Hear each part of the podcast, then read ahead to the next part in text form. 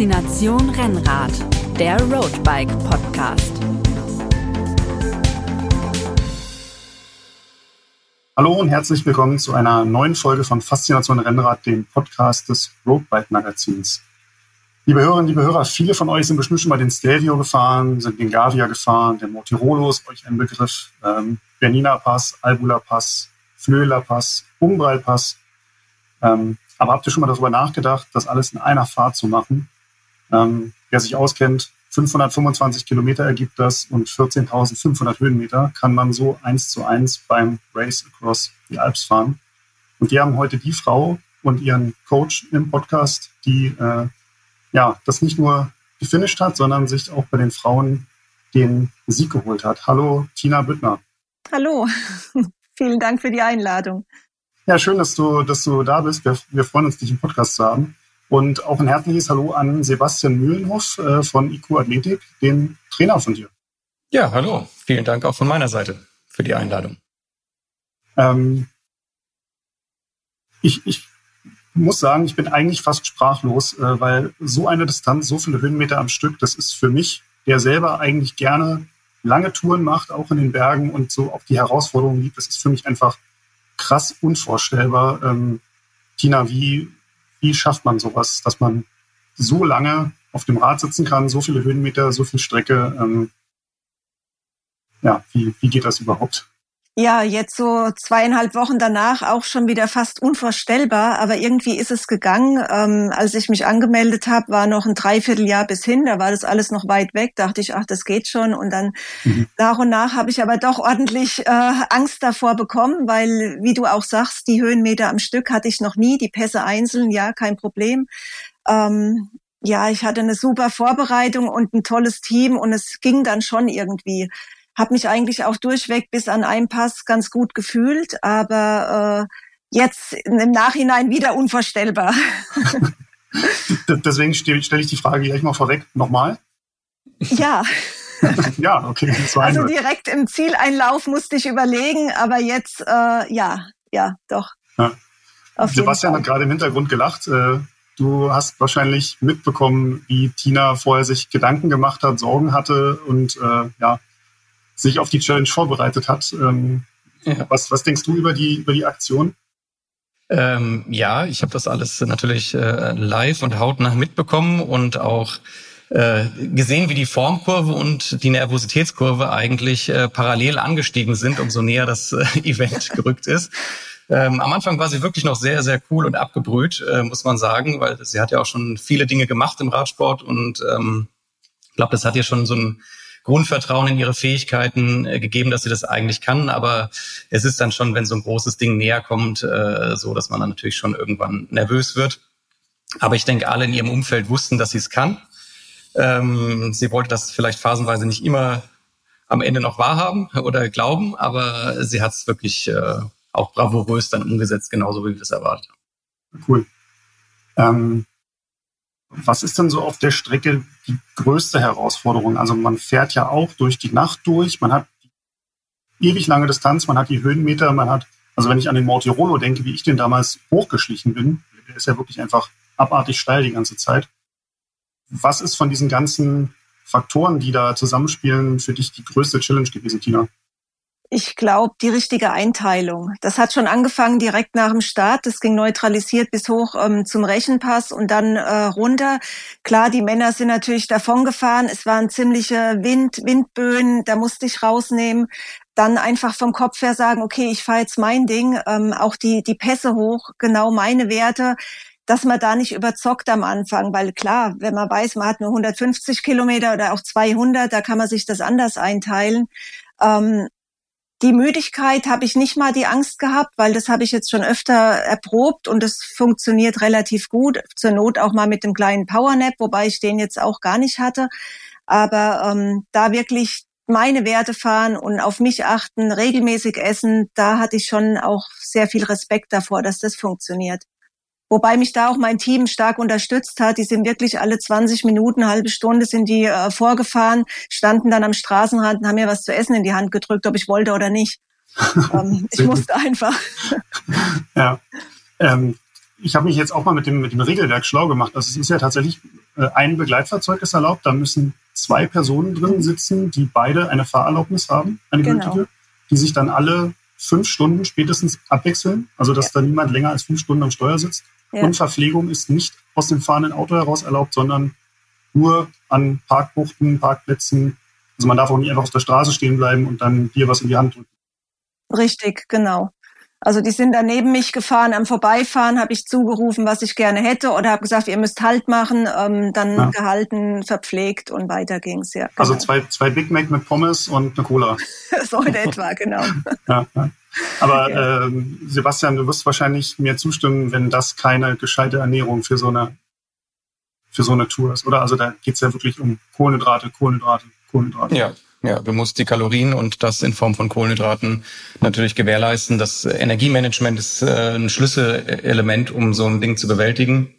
Und von daher, ja, ist es natürlich äh, im, im Wesentlichen das Kohlenhydratmanagement, was da stimmen muss. Ja. Und deswegen ist auch diese zwanghafte Versorgung, dass das Team immer wieder anreicht, einfach ganz, ganz wichtig, weil äh, auf so langen Distanzen natürlich äh, irgendwann die Lust äh, und Motivation zu essen irgendwann weg ist und auch, äh, glaube das körperliche Bedürfnis ähm, dann nicht mehr so danach äh, schreit, wie das jetzt bei einer normalen drei Stunden Trainingsfahrt der Fall wäre. Ähm, da fallen halt einfach viele Warnsysteme einfach aus und deswegen ist es wichtig, dass da Leute sind, die das dann im Blick haben und dann auch timen. Das ist ja in, in Nauders, war Start und Ziel. Ich mhm. selber war tatsächlich einen Tag später beim Dreiländer-Giro und ähm, da war es jetzt nicht extrem heiß, aber es war schon sehr, sehr warm.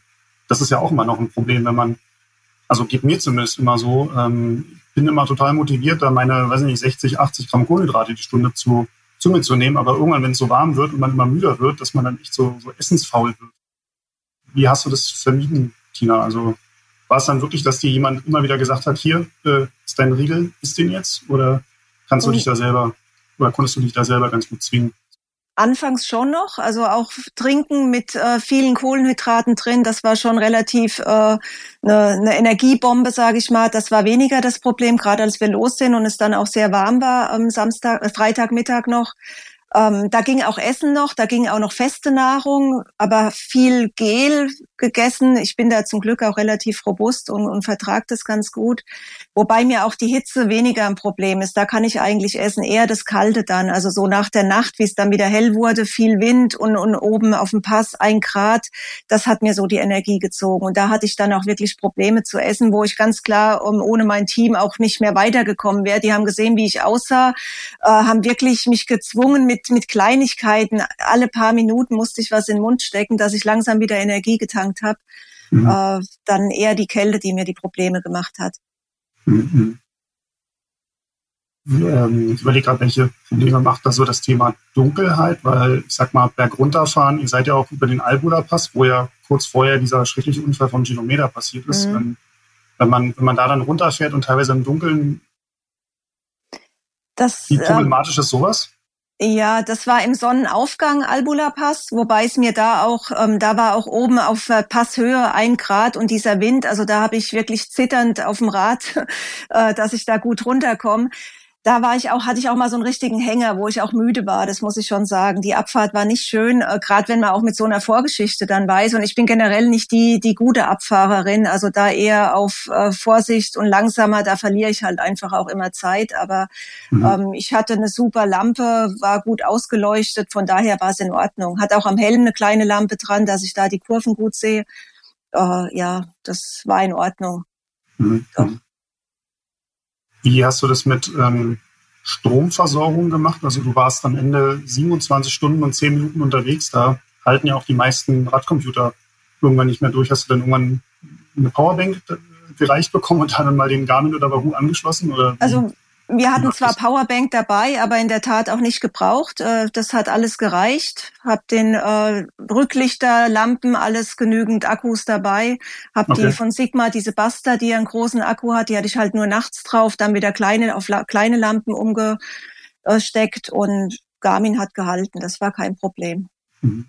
Da dann, dann lass uns doch mal so über die Vorbereitung oder lasst uns mal über die, die Vorbereitung für sowas sprechen, denn ich meine, so lange im Sattel zu sitzen, das macht man ja nicht tagtäglich im Training. Und mhm. ähm, Sebastian, du wirst wahrscheinlich auch sagen, ja, Trainingseinheiten über zehn Stunden sind wahrscheinlich ich behaupte jetzt mal fast schon Blödsinn. Also physiologisch gesehen, stimmst du mir dazu? Ja, absolut. ja.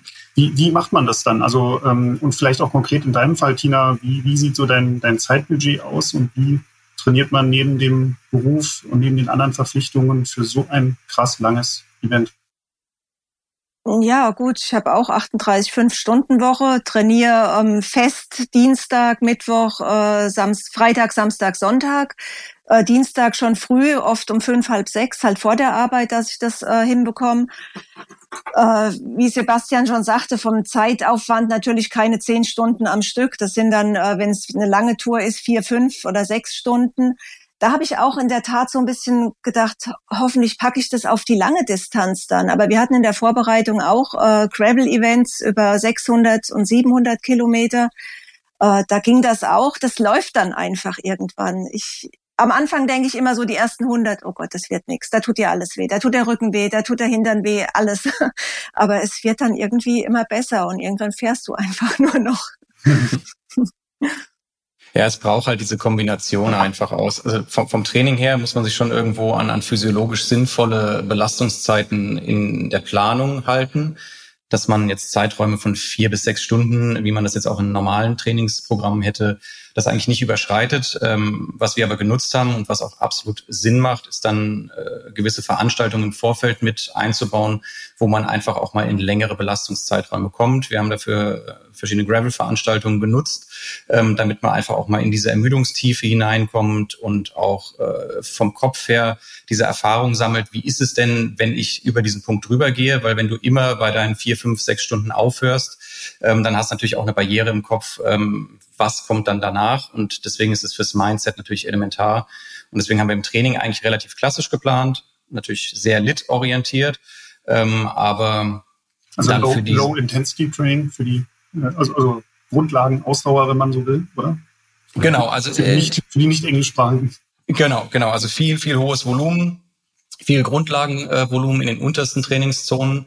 Ich habe das auch mal überschlagen. Also das hat jetzt über das Jahr gesehen äh, bei Tina fast 96 Prozent äh, des Trainingsvolumens ausgemacht. Also schon extrem viel. Ja, das kommt der Tina wahrscheinlich gar nicht so vor, weil ich sie immer wieder mit Intervallen quäle, die sie genau. nicht so gerne mag. Ja. Ich dachte, da waren noch so viele. Sie wird vom Gefühl her sagen, wir hatten eine 80-20-Verteilung oder sowas. Aber ja, war, genau. ja, es war schon sehr, sehr volumenlastig. Und das ist ja auch immer die Frage, okay, was plant der Trainer und was macht der Sportler wirklich? Und wenn ich jetzt nur gucke, in welchen Zonen war sie wirklich real dann unterwegs, sind das tatsächlich über das ganze Jahr gesehen 96 Prozent äh, wirklich eigentlich im regenerativen und GA1-Bereich oder in diesen unteren Zonen auf jeden Fall. Also könnte man ja fast sagen, dass ähm, vielleicht alles so bis sechs Stunden, das ist Training für den Körper und alles, was dann darüber hinausgeht, macht man dann eh mit dem, mit dem Mindset. Also ja, das macht man mit dem Mindset so und ja, das schon. Und ich finde es auch ähm, schon wichtig, auch einfach für, für die muskuläre und neuronale Ermüdung in diese ganz äh, langen äh, Einheiten oder in diese Vorbereitungswettkämpfe nochmal reinzugehen. Weil es ist nicht nur vom Mindset, sondern es ist auch von der Ermüdungstiefe, was die Muskulatur und das Nervensystem angeht, schon nochmal eine andere Dimension. Und da kannst du physiologisch vorbereitet sein, aber das musst du schon erfahren. Aber ich würde auch sagen, oberster Stellenwert ist da das Mindset, dass man das einfach in Gänze dann nochmal erlebt hat. Ähm, und das macht dich dann schon sicherer, wenn du so ein Projekt vor dir hast.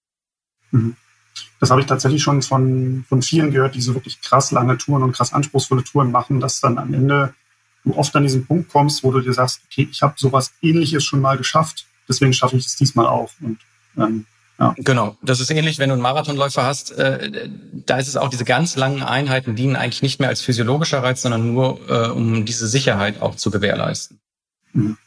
Ist das eine, eine Methodik, die man jetzt auch für einen fast schon normalen Marathon, Radmarathon anwenden würde. Also zum Beispiel äh, Ötztaler Radmarathon, da sind ja viele auch 10, 11, teilweise noch länger Stunden unterwegs, was ja auch eine vernünftige Trainingsdauer äh, übersteigen würde. Würde das da ähnlich funktionieren, dass man sagt, trainiere halt vier bis sechs Stunden und versuch, dass du vielleicht ein, zweimal in der Vorbereitung noch ein längeres Event fährst, um einmal so diese, dieses mentale Erlebnis gehabt zu haben, so lange im Sattel zu sitzen, und dann bist du top ja. vorbereitet? Ja, ich glaube, das würde tatsächlich den meisten helfen, ja, weil auch wenn sie es oft nicht zugeben, die Barriere ist da sehr, sehr groß im Kopf und das hilft ungemein, wenn du es vorher mal erlebt hast. Es ist halt für viele einfach schwierig, sowas im Vorfeld wirklich äh, einzubauen. Ähm, Tina ist da sehr strukturiert, sie hat einen sehr guten Gesamtplan, auch sehr, sehr lange Trainingsblöcke im Vorfeld, im Winter schon, dass sie halt auch so eine solide Basis hat, dass man sowas auch früh in der Saison schon einbauen kann, weil du musst ja auch immer gewährleisten, dass du einen sinnvollen Abstand zu dem Hauptevent hast. Und von daher ist es für viele einfach logistisch gar nicht machbar. Aber ja, ich gebe dir recht, es wäre schon für viele sehr, sehr hilfreich. Muss man aber auch immer so ein bisschen vom Typus abhängig machen. Du hast natürlich Leute, die sind sehr von sich überzeugt und die trauen sich das auch selber zu. Die brauchen es vielleicht nicht, die musst du nur physiologisch vorbereiten, aber da musst du halt dann im Coaching auch einfach gucken, was habe ich für ein Typ Mensch äh, und, und wie sicher ist er sich äh, dessen, was er da tut. Und von daher würde ich es auch ein bisschen davon abhängig machen. Mhm. Die Frage ist wahrscheinlich fast hinfällig, aber du trainierst mit Powermeter, oder, Tina? Ja, ja, ja. Sebastian weiß das, meine Herzfrequenz, äh, die ist, die springt sehr oft nach oben und ist einfach nicht zuverlässig. Ich trainiere mit Powermeter. Hat mir da jetzt auch ähm, beim Race, ähm, beim Rata wirklich viel gebracht. Ich bin äh, meine Werte gefahren und die konnte ich auch am Ende noch treten. Also das ähm, mhm. geht ohne gar nicht, muss ich wirklich sagen. Ja, man sieht auch, die, wenn man die Herzfrequenzkurve sich von dem Wettkampf jetzt anguckt, ist es Wahnsinn, wie sie die ersten zwei, drei Stunden, was sie für einen Puls hat, da waren noch 170, 180er Werte und dann äh, regelt sich das halt extrem nach unten, dass sie dann, also alle Werte haben sich so ab 10, 12 Stunden haben sich komplett äh, dann ein Plateau ausgebildet. Das ist im Prinzip ähnlich wie so eine ähm, Critical Power mhm. Kurve. Ja, am Anfang sehr hoch und dann fällt die ab. Und dann haben wir nach 10, 12 Stunden ein Plateau gehabt und dann war die Herzfrequenz halt irgendwo bei 140, 150. Mhm. Ähm, aber die Leistungswerte sind nicht so krass von dem Gap, wie wir das bei der Herzfrequenz haben. Und das ist dann wieder das, was sie jetzt auch meinte, dass wir darüber halt schon äh, in ihrem Fall ein bisschen besser steuern können, weil die Herzfrequenz halt stärker überreagiert ja. einfach. Ja, also das ist für sie schon der bessere Parameter gewesen. Kannst du das so in Prozent der FDP ausdrücken? Wie, wie viel fährt man da an so einem Anstieg? Also ich stelle mir vor, wenn man am Anfang so in den Stereo reinfährt, man ist motiviert, man will schnell vorankommen und man neigt einfach dazu, zu schnell zu fahren, was ja auch ganz, ganz viel beim Radmarathon, beim Ötzi zum mhm. Beispiel am Kühlteil passiert. Sind es dann 70 Prozent der FDP, 80? Wie hast du das so, ja, wie hast also, du dich da gepaced? Ich sag mal, Stelvio war wirklich so, ich habe mich gut gefühlt, ich wollte einfach wieder näher rankommen. Da war, ähm, wusste ich aber auch, wenn ich so weiterfahre, geht das nicht gut, weil da war ich schon ziemlich, ja, von den Werten äh, weit über ähm, Entwicklungsbereiche auch drüber, sage ich mal, am Anfang. Und dann habe ich mich da einfach auf mein Ding wieder eingependelt, äh, bis ich dann mal so meinen Tritt auch hatte, weil es ist, wie du sagst, du fühlst dich am Anfang gut, du hast noch so viel Adrenalin, äh, dass du einfach denkst, ja, ich fahre da jetzt mit, aber mhm. es kam ja noch ein paar Kilometer. Mhm. Das, ähm, Stichwort mitfahren, ähm, Windschattenfahren ist ja grundsätzlich erlaubt, oder? Das ist ja kein fasert wahrscheinlich einfach nur extrem über die Distanz und über die, über die Höhenmeter. Man ist wahrscheinlich selten zu zweit unterwegs. Genau, also es wäre erlaubt gewesen, aber wie du sagst, am Anfang war da dann relativ bis zum Rechenpass oder auch die ersten paar Meter runter war es noch okay und dann war ich eigentlich viel alleine unterwegs. Hab dann am Bernina Pass das erste Mal wieder jemanden eingeholt und dachte, oh super, da war auch so ein ziemlicher Wind, da kann man vielleicht mal so ein bisschen zusammenfahren. Mhm. Ähm, Ging aber auch nicht, weil da jeder seinen Tritt fahren muss. Also das, äh, da war ich dann auch relativ schnell wieder alleine. Ja, und auch dann die letzten 30 Kilometer nach oben wieder dachte ich auch, vielleicht findet man noch jemanden, um sich das zu teilen, aber ging auch nicht. Also da war wirklich war einsam, recht mhm. einsam unterwegs, habe immer so mal den Bus hinter mir gehört und das war's auch. Ähm, Jetzt ist also die, die körperliche Vorbereitung das, das eine, ähm, wo wahrscheinlich auch Sebastian eine sehr, sehr große Rolle spielt, um dich so im Training zu steuern und zu, zu beraten. Auf jeden Fall. Hast du auf, auf der anderen Seite auch jemanden, der dich da mental coacht oder übernimmst du da auch, Sebastian, eine, eine gewisse Funktion, was das äh, angeht? Also da hatte ich jetzt wenig zu tun. Ich meine, natürlich haben wir immer mal Kontakt, aber verhältnismäßig wenig. Also ich habe andere Sportler, da ist das sehr viel intensiver und die Tina ist da schon sehr gut selbst organisiert. Und bis auf äh, ein paar Nachrichten, wenn sie dann doch nervös wurde am Ende und ein bisschen Mut zu sprechen, aber mehr hat es da eigentlich nicht gebraucht. Liegt aber, glaube ich, auch an dem sowohl das Team, was jetzt vor Ort war, das Team umgibt sie ja in, in großen Teilen auch so im Privatleben. Und ich glaube, das ist ein sehr, sehr großer Rückhalt und da sind sehr viele Menschen um sie herum, die diesen Traum und diese Sache äh, mit dem Radfahren einfach mitleben. Und ich glaube, da ist einfach so eine stabile äh, Umgebung, dass das ähm, dadurch halt, glaube ich, schon ganz gut aufgefangen und supported wird. Mhm. Ähm, ja, also deine aufbauenden Nachrichten hier auch wirklich, die haben gut getan. Gerade am Ende war ich doch sehr nervös. Ähm, am meisten, glaube ich, hat das dann äh, Timo, mein Mann, abbekommen. Der kennt mich natürlich schon, mit ihm fahre ich ja auch die ganze Zeit zusammen. Äh, der weiß dann schon, wie ich tick und dass ich in Wirklichkeit noch viel, viel nervöser war. Äh, ich glaube, es war, ich war nicht immer leicht in den letzten Monaten. ja, aber gut, äh, das muss, muss so eine Ehe auch aushalten wahrscheinlich einfach. Ja, ja, ja. das ist er gewohnt. Fährt dein Mann auch Rennrad? Oder? Ja. ja. Wobei er mittlerweile äh, lieber Gravelbike fährt, dadurch auch die vielen Langstrecken äh, mit dem Gravelbike, äh, aber mhm. auch so im Training Rennrad, ja. Ja, ja. ja. War jetzt das Rata so, das, also wo reiht sich das so in deiner Historie, was du so schon gemacht hast, wo reiht sich das ein? War es das härteste? War es das anspruchsvollste oder hast du schon eigentlich viel krassere Sachen gemacht und das war jetzt nur ein Tropfen auf den heißen Stein. Nee, also das war jetzt schon das Härteste. Ich sag mal, ich habe schon viel gemacht. Ich bin mit Timo schon die äh, Transalp im Mixteam gefahren, letztes Jahr mit einem guten Freund, mit dem Johannes Wagner. Ähm, da sind wir Zweiter in der Mixed-Wertung geworden. Das war natürlich ein grandioses Ergebnis auch. Äh, hier auch danke an IQ Athletic. da haben wir ja auch äh, anders trainiert und wirklich mehr auf die kurzen und, und knackigen Dinge. Aber das jetzt einfach, weil es mental halt auch eine Riesenherausforderung war. Weil irgendwann der Körper funktioniert dann, aber der Kopf muss halt auch funktionieren. Und das war schon schwierig, ob ich das so durchhalte einfach auch. Natürlich tat mir danach auch alles weh, aber das ist dann relativ schnell vergessen, weil es auch super gelaufen ist. Mhm. Aber ähm, das war schon das Härteste bis jetzt, ja. Wie, wie lange hat die Regeneration gedauert, bis du wieder so einigermaßen hergestellt warst? Anfangs dachte ich, oh, mir geht's richtig gut. Das war so nach, ich sag mal, nach drei, vier Tagen äh, war eigentlich alles so weit in Ordnung, dass ich dann auch wieder locker aufs Fahrrad bin. Äh, ja, dann hast du doch gemerkt, oh, der Rücken zwickt länger wie, wie normal oder so ein bisschen Kribbeln in den Füßen noch, weil das halt einfach auch alles so eine Zwangshaltung irgendwie war, wo ich jetzt zum Teil auch noch merke, weil ich glaube ich doch mehr Dehnübungen hätte machen müssen. Aber an sich fühle ich mich wieder sehr gut. Hab gemerkt, mein Puls ist ein bisschen niedriger und man ist irgendwie so, ja, kann auch wieder Intervalle fahren. Erstaunlich, muss ich ehrlich sagen. Hätte ich nicht gedacht. Da muss ich jetzt eingrätschen. Hat, hat Sebastian zu wenig Dehnübungen verschrieben oder hat Tina sich zu wenig an die Dehnübungen, Dehnübungen im Trainingsplan gehalten? Hm, ich mache Dehnübungen, wenn was weh tut. Das ist mein Problem. Und wenn es nicht ah. weh tut, dann mache ich nicht so viel. Und das ist ein guter Vorsatz, dass ich das einfach öfter mache. Ja, das, kenne ich, das kenne ich von mir irgendwo. Ich bin immer so, jeden November bin ich immer ganz motiviert, jetzt wieder mhm. mehr Dehnübungen und Core und Stability zu ja, machen. Genau. Und äh, irgendwann im Februar stelle ich fest, oh, warte mal, du hast jetzt seit Weihnachten nichts mehr gemacht. Richtig. Man hat ja alles zu Hause und denkt immer, ja, heute fange ich an und dann macht man es zwei Tage und dann ist wieder vergessen und das ist echt ein mhm. Problem. Also das, da ja. müsste ich mehr machen. ist das, Sebastian, gerade bei so langen Touren mit so vielen Höhenmetern, ist es da besonders wichtig, dass man da auch dieses Off-the-Bike Training wirklich ernst oder ernster, noch ernster nimmt, als man es ohnehin schon tun sollte?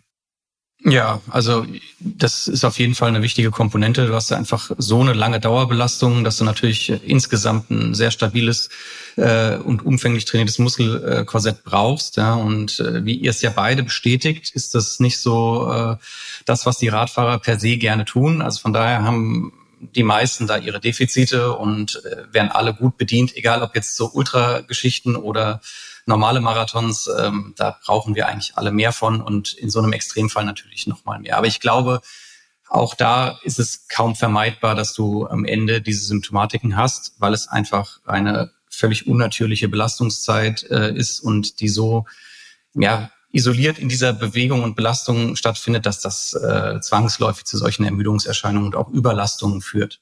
Mhm. Habt ihr in der, in der Vorbereitung speziell auch das Fahren in der Nacht trainiert? Also, oder sollte man das vielleicht auch trainieren? Also, es wäre jetzt eine Frage an euch beide. Habt ihr es gemacht? Ist das, ist das sinnvoll? Weil, ich meine, zum einen, um das Material, Beleuchtung und alles zu testen, sich, sich da sicher zu fühlen in der Nacht und zum anderen, um vielleicht auch den Biorhythmus so ein bisschen darauf vorzubereiten. Tina kann ja sicher auch noch was dazu sagen, aber hat sie gemacht und äh, ich glaube auch um so Grenzerfahrungen wie, wann kommt der Sekundenschlaf, äh, wann setzen irgendwelche Halluzinationen ein, ähm, weil all diese Erlebnisse gab es ja in der Vorbereitung und äh, ich glaube, da muss man auch sich vorher mit konfrontieren. Das ist genauso mit diesen super langen Belastungen.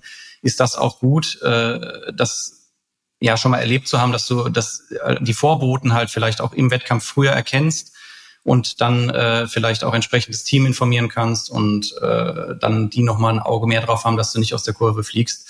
Ich glaube, von daher ist sowas schon, schon ziemlich wichtig und äh, Tina kann ja vielleicht noch ein bisschen von ihren Praxiserlebnissen was das angeht, erzählen. Ähm, aber ja, macht auf jeden Fall Sinn. Ja, also auf jeden Fall. Wir sind ja in der Vorbereitung den Veneto Gravel gefahren. Das waren 700 Kilometer. Ähm, auch nonstop, bis auf kleine Pausen. Ja, äh, da fährst du in die Nacht rein. Da war der Start auch mittags in der Nacht rein. Äh, das ist was ganz anderes. Kannst du zu Hause nicht trainieren, wenn du einfach sagst, ich fahre jetzt mal abends los und fahre noch meine, meine Feierabendrunde.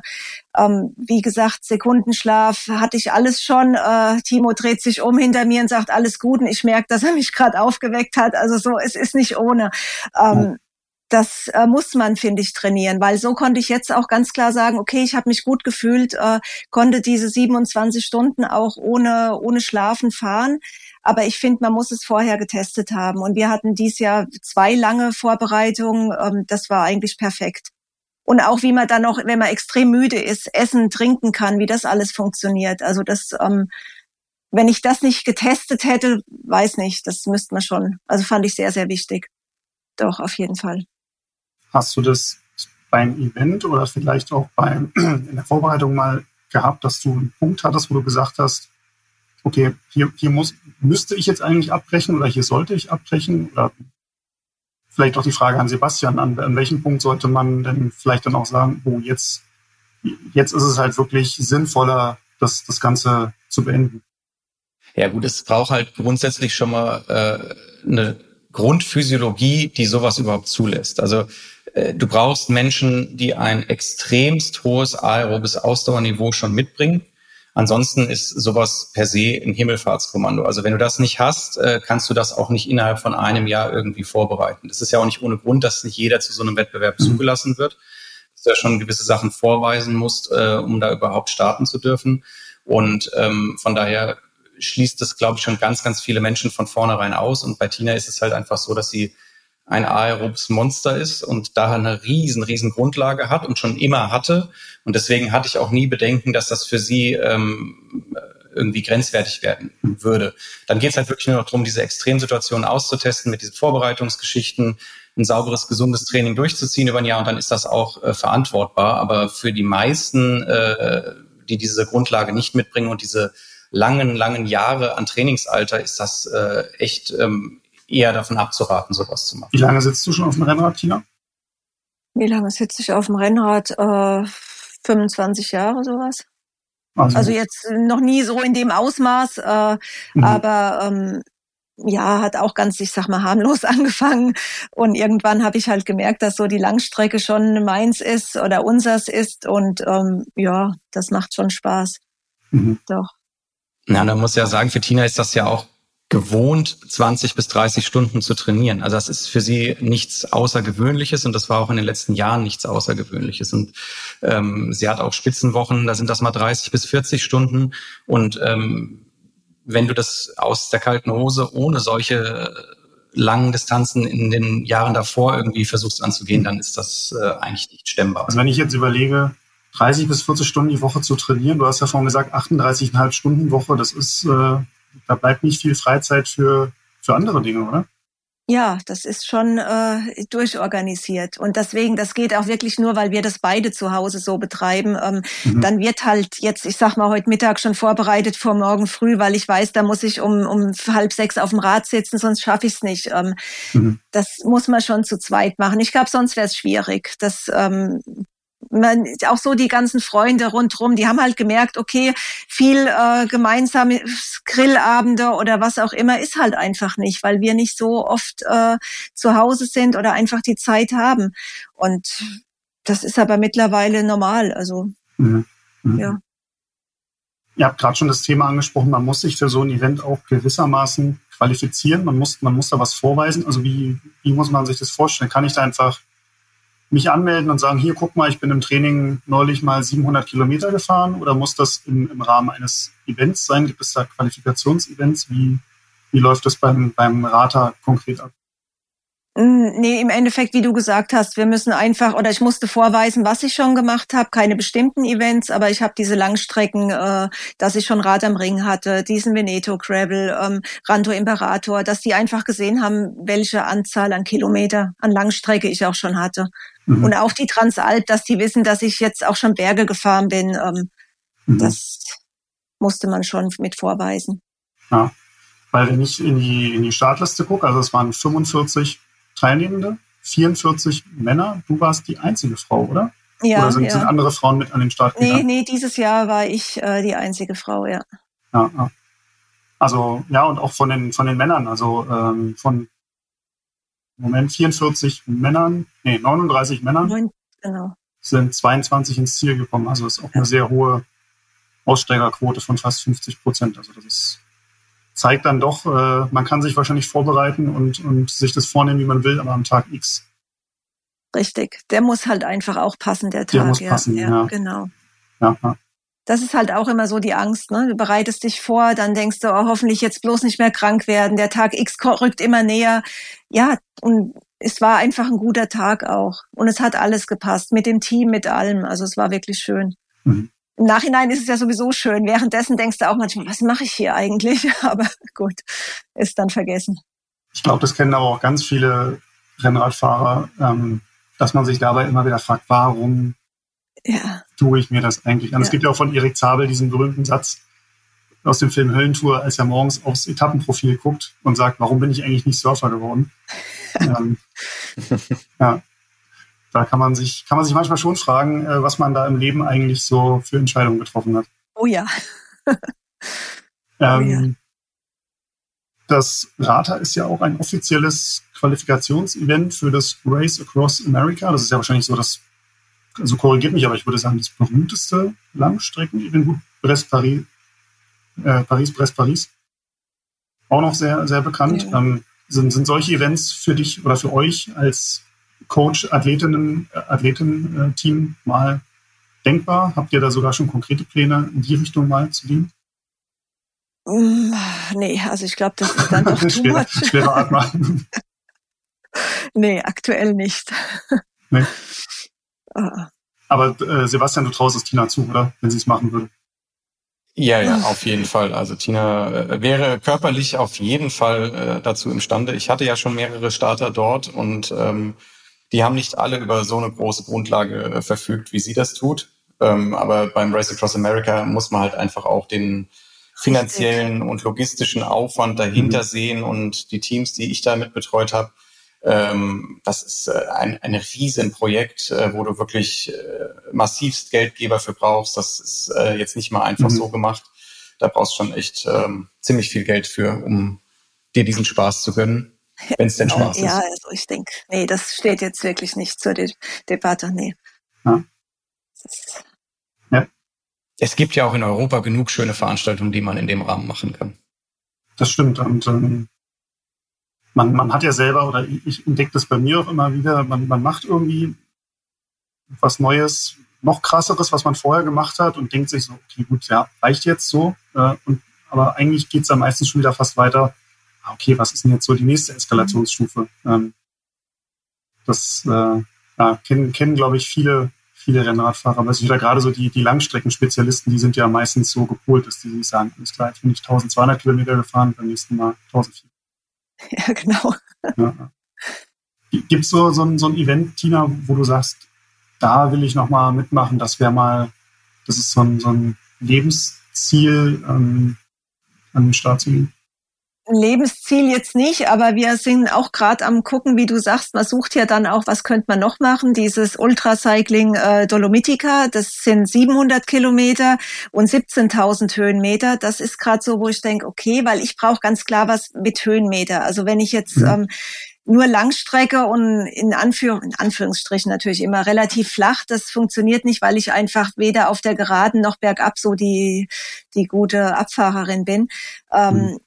Aber das wäre jetzt auch mal, wo ich denke, okay, und so 700 hat man ja schon mal gemacht. Natürlich sind die Höhenmeter wieder eine absolute Herausforderung. Ähm, ja, das vielleicht mal so ins Auge fassen. ist auf jeden Fall eine sehr schöne Gegend, die du Eben, also, genau. Ich, ich, bin da auch schon ein paar Pässe gefahren, aber halt immer so zwei, drei pro Richtig, Runde. Ja, genau. Das waren dann genau. so 3000 Höhenmeter. Also kann, ja, genau. Kann ich auch sehr empfehlen.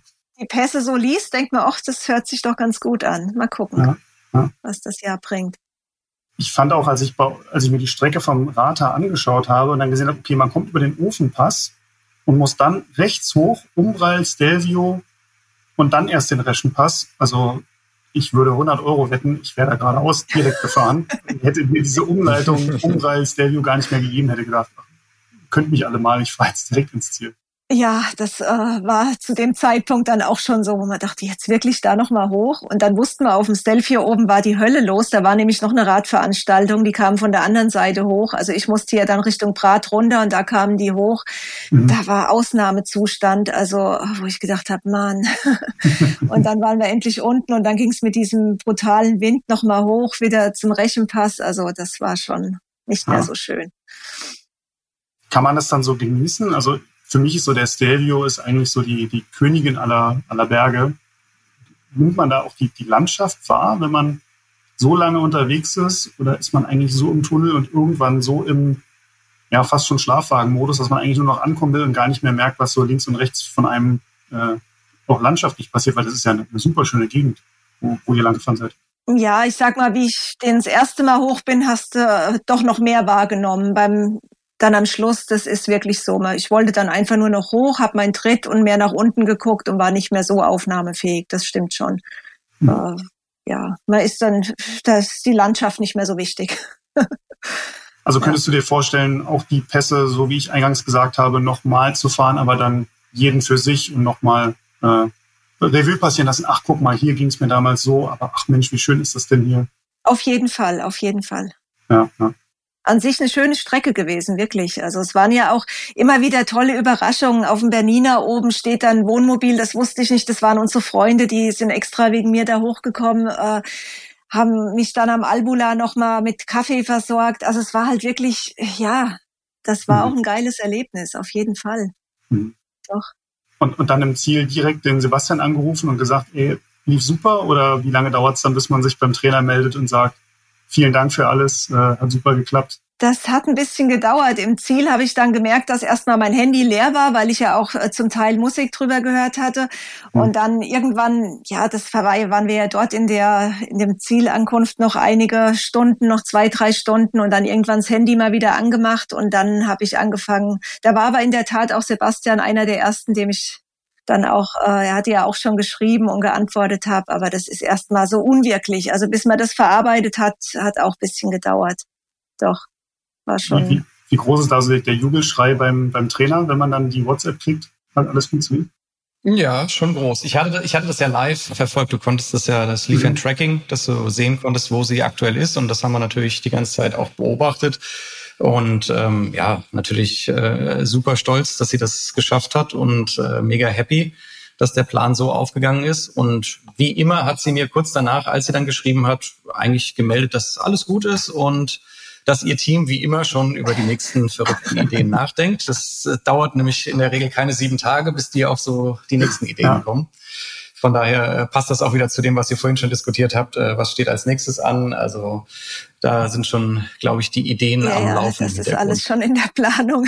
Ja, ja und auch mit dieser Live-Verfolgung, das war so genial, weil das habe ich ja auch nicht mitbekommen. Ähm, die sind vom Team ständig live gewesen, wer überhaupt da Interesse gezeigt hat und mitgefiebert hat. Das war schon genial. Also wenn man dann am nächsten Tag einfach mal so den ganzen Verlauf anschauen kann, das war Wahnsinn. Da mhm. waren ganz viele, die haben mitgefiebert, die waren die Nacht auch aktiv und haben da kommentiert. Das war schon toll. Ja, dann lasst uns doch wissen, äh, wann ihr das nächste plant, was ihr plant, ähm, weil ähm, ja, ist immer spannend zu sehen. Ich, ich finde es immer faszinierend, wenn man von solchen Events hört. Es ist im ersten Moment immer so unvorstellbar und mir geht es aber zumindest immer so, wenn man dann so ein bisschen drüber nachdenkt, sagt man, eigentlich ist schon irgendwie müsste ich das auch mal äh, versuchen. Also jetzt in, in, dem Fall bin ich noch weit weg davon, dass ich Race Across the Alps fahre, aber ähm, ich, möchte es nicht ausschließen für die, für die Zukunft. Ja, ist auf jeden ja. Fall ein Erlebnis.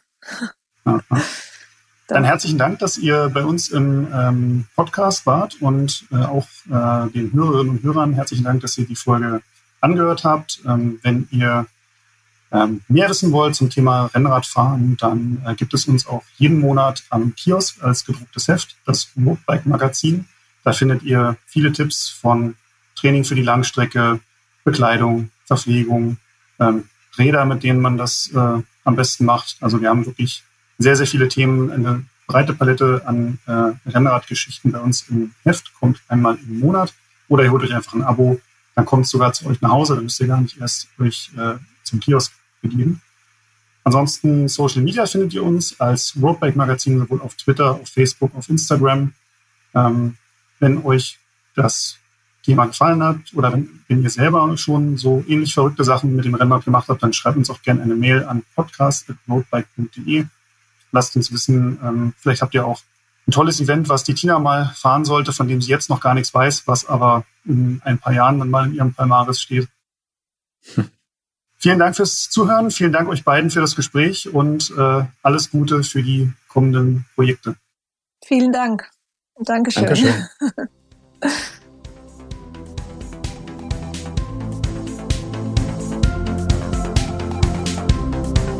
Faszination Rennrad, der Roadbike Podcast.